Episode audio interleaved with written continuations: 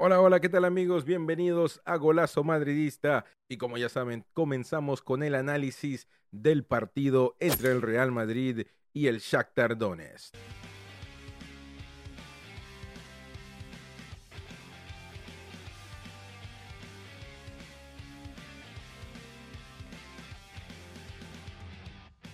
Pues bueno, hola, ¿qué tal amigos? Bienvenidos a Golazo. Y como siempre, si eres aficionado del Real Madrid, te invito a que te suscribas abajo para que no te pierdas más información, más actualidad y más cosas del Real Madrid.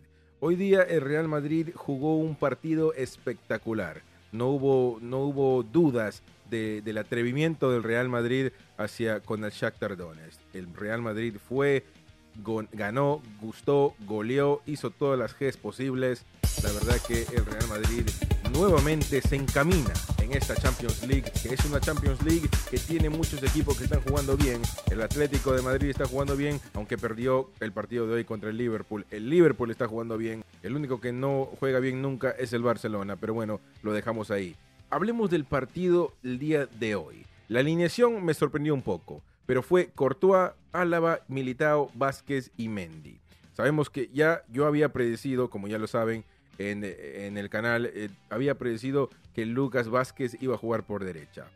Militao no lo tenía, no lo tenía Militao porque pensaba que estaba lesionado, había la información de que, de que estaba lesionado de la selección brasileña, vino tocado, se hizo estudios aquí en Madrid y por ende ahora eh, pudo jugar, pero no pensaba que iba a jugar, no pensé que lo iba a arriesgar Ancelotti pero lo puso, me sorprendió. Lo que sí sabía es que Álava iba a jugar ahí donde jugó el día de hoy, como el segundo central ayudando a Militao. Después Mendy también me sorprendió.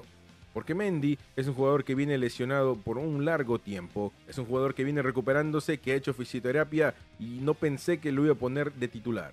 Ahora, yo pensé que iba a poner a Marcelo, que también viene de una lesión, pero teniendo en cuenta que es un líder, que es un capitán en el Real Madrid, yo pensé que lo iba a poner a él. Lo pone a Mendy, mm, obviamente que eh, me equivoqué en eso, pero Mendy lo hizo muy bien. Me gustó mucho Mendy. Mendy es como si nunca se hubiese ido. Eh, la verdad que todos los jugadores del Real Madrid jugaron un partido espectacular, pero Mendy me gustó mucho. El mejor para mí fue Karim Benzema, y lo voy a explicar.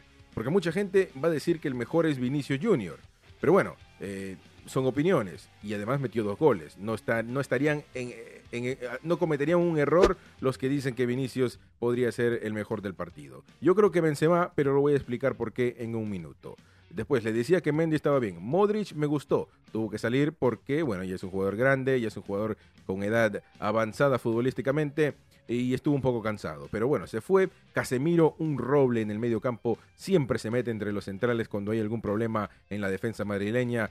Siempre se mete entre los centrales y también ataca. Es muy bueno, Casemiro es un todocampista, aunque es más contención, más defensivo, pero igual, no le tiene miedo a atacar. Y me gusta mucho Casemiro, la verdad, porque ha hecho unos partidos espectaculares.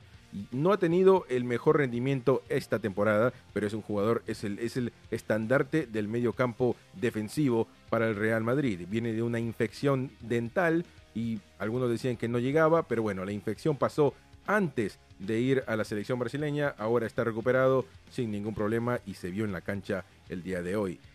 Tony Cross jugó bien, me gustó, pero fue el que menos me gustó de todos los jugadores madrileños el día de hoy. Yo creo que Tony Cross eh, está en una baja en su cuestión futbolística, pero es un jugador muy importante, mucho nombre, un jugador de larga trayectoria en el mundo del fútbol. Así que bueno, tuvo que salir y también entró los jugadores que entraron, algunos me gustaron, la mayoría me gustó, casi todos, pero no Asensio. No me gustó Asensio como entró, pero ahorita lo explicamos también. Rodrigo por derecha como extremo derecho, terrible partido de Rodrigo. Excelente partido, la verdad que tuvo que salir también en el, en el segundo tiempo, pero un y metió su gol. Un jugadorazo, un tremendo jugador, la verdad que se ha convertido en un titular no digo que inamovible, pero un titular muy importante para Carlo Ancelotti. Bueno, Juan Ancelotti. Y Benzema. Benzema, señoras y señores. Benzema, el balón de oro. Yo, si ustedes saben, ustedes de Golazo, de Golazo Madridista en el canal de YouTube, me han escuchado que he dicho, y también en el podcast, no en el podcast, perdón. No quiero dejar el podcast afuera porque el podcast es lo mejor que tenemos y también el canal de YouTube, pero bueno. Eh, me, han, me han escuchado decir que Benzema es un jugador que me gusta y que me encanta como jugador, pero el balón de oro yo eh, no estaba convencido. No estaba convencido de que él sea el balón de oro. Y muchos madridistas me, querían descuartizar, pero uno tiene que ser objetivo y decir lo que piensa.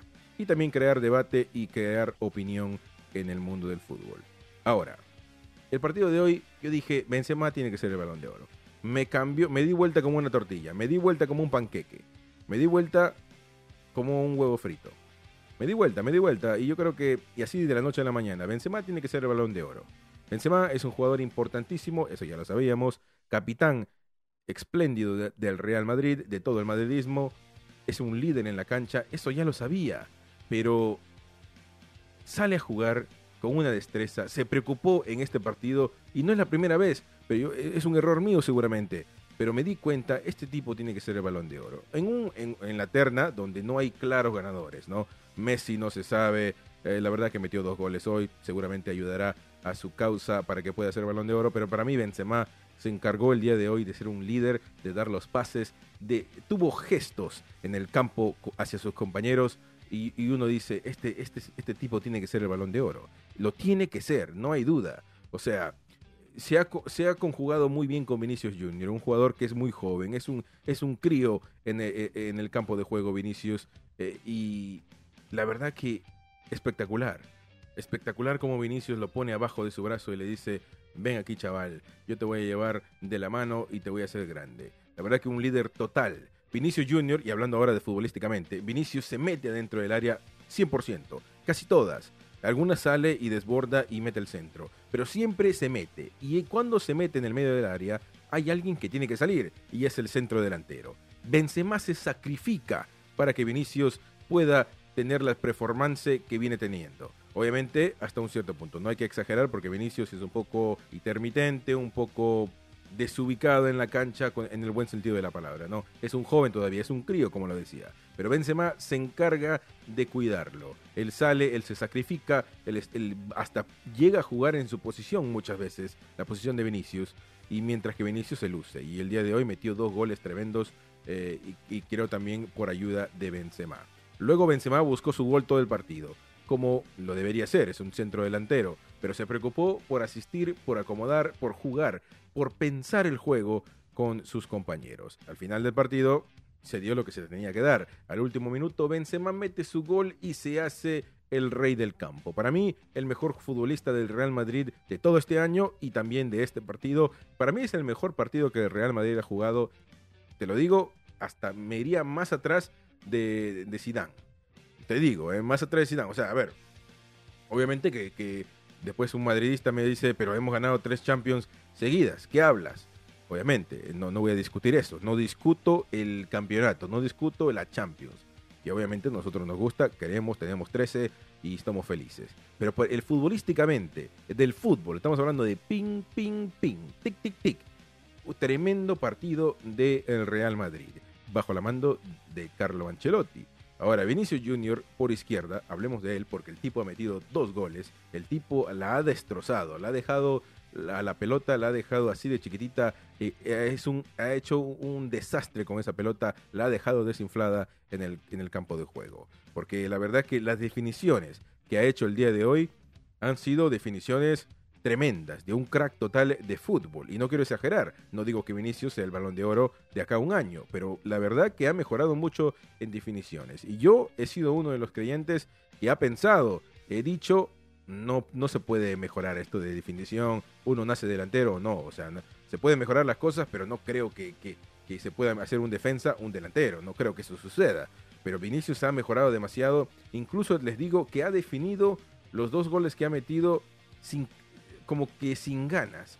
Eh, ¿Me entiendes? Yo en, las dos situaciones, en los dos goles, he dicho la falla. La falla porque está esperando demasiado, porque la controla, la pelota se le va larga, pero no, él corre más rápido que el arquero y tac, le da despacito como una vaselina. El otro segundo gol también, tac, despacito. Y, me encantó lo de Vinicius el día de hoy. Eh, los que entraron, entró eh, Marcelo, me gustó mucho Marcelo, obviamente un líder total en el campo, en el Real Madrid. También tengo que decir que me gustó mucho el chico Vallejo, me gustó mucho cómo jugó, me gustó mucho Camavinga y también eh, Valverde. Pero a Valverde no lo hubiese puesto simplemente porque tiene una carga de minutos muy larga. Es un jugador que tiene casi 1500 minutos jugados este año y estamos hablando con selección uruguaya, con eh, Real Madrid y está al borde, si es que te das cuenta y lees las estadísticas, está al borde de la lesión. Eh, obviamente que no es literal, no es que un minuto más y se lesiona. Pero yo tendría cuidado. En un partido que ganas 4 a 0 cuando él entró 3 a 0 y que ganaste 5 a 0, es mejor que no lo arriesgues, ¿no? Pero bueno, Ancelotti toma las decisiones. Camavinga me encantó también. Camavinga entra, es atrevido, no tiene vergüenza, pingui pingui y, y jugó un buen partido. Asensio no me gustó. No me ha gustado, Asensio no me ha gustado. No creo que ha sido un jugador eh, preponderante en este, en este Real Madrid en los últimos tiempos. Jugó un excelente partido contra el Mallorca, eh, su ex equipo, pero después no lo he visto. Y también jugó bien con la selección española, pero eh, no lo he visto como, como el Asensio que hemos conocido hace cuatro años atrás. La verdad que es un jugador que seguramente buscará y tendrá que buscar otro equipo a fin de año. Pero déjame saber lo que piensan si estás en el canal YouTube. Déjame saber lo que piensas abajo en la sección de comentarios. Como siempre, si eres nuevo en el canal, te invito a que te suscribas. Y si estás en el podcast, muchísimas gracias por escuchar eh, y por darnos tu tiempo. Y no te olvides de seguirnos si es que te gusta este contenido. Comenzamos el podcast de Golazo, donde estamos en tus plataformas favoritas, tanto como en Google Podcast, Apple Podcast, pero en la mayoría de veces estamos en Spotify. Y si hablas inglés, tenemos también el podcast en inglés que se llama Real Madrid Talk.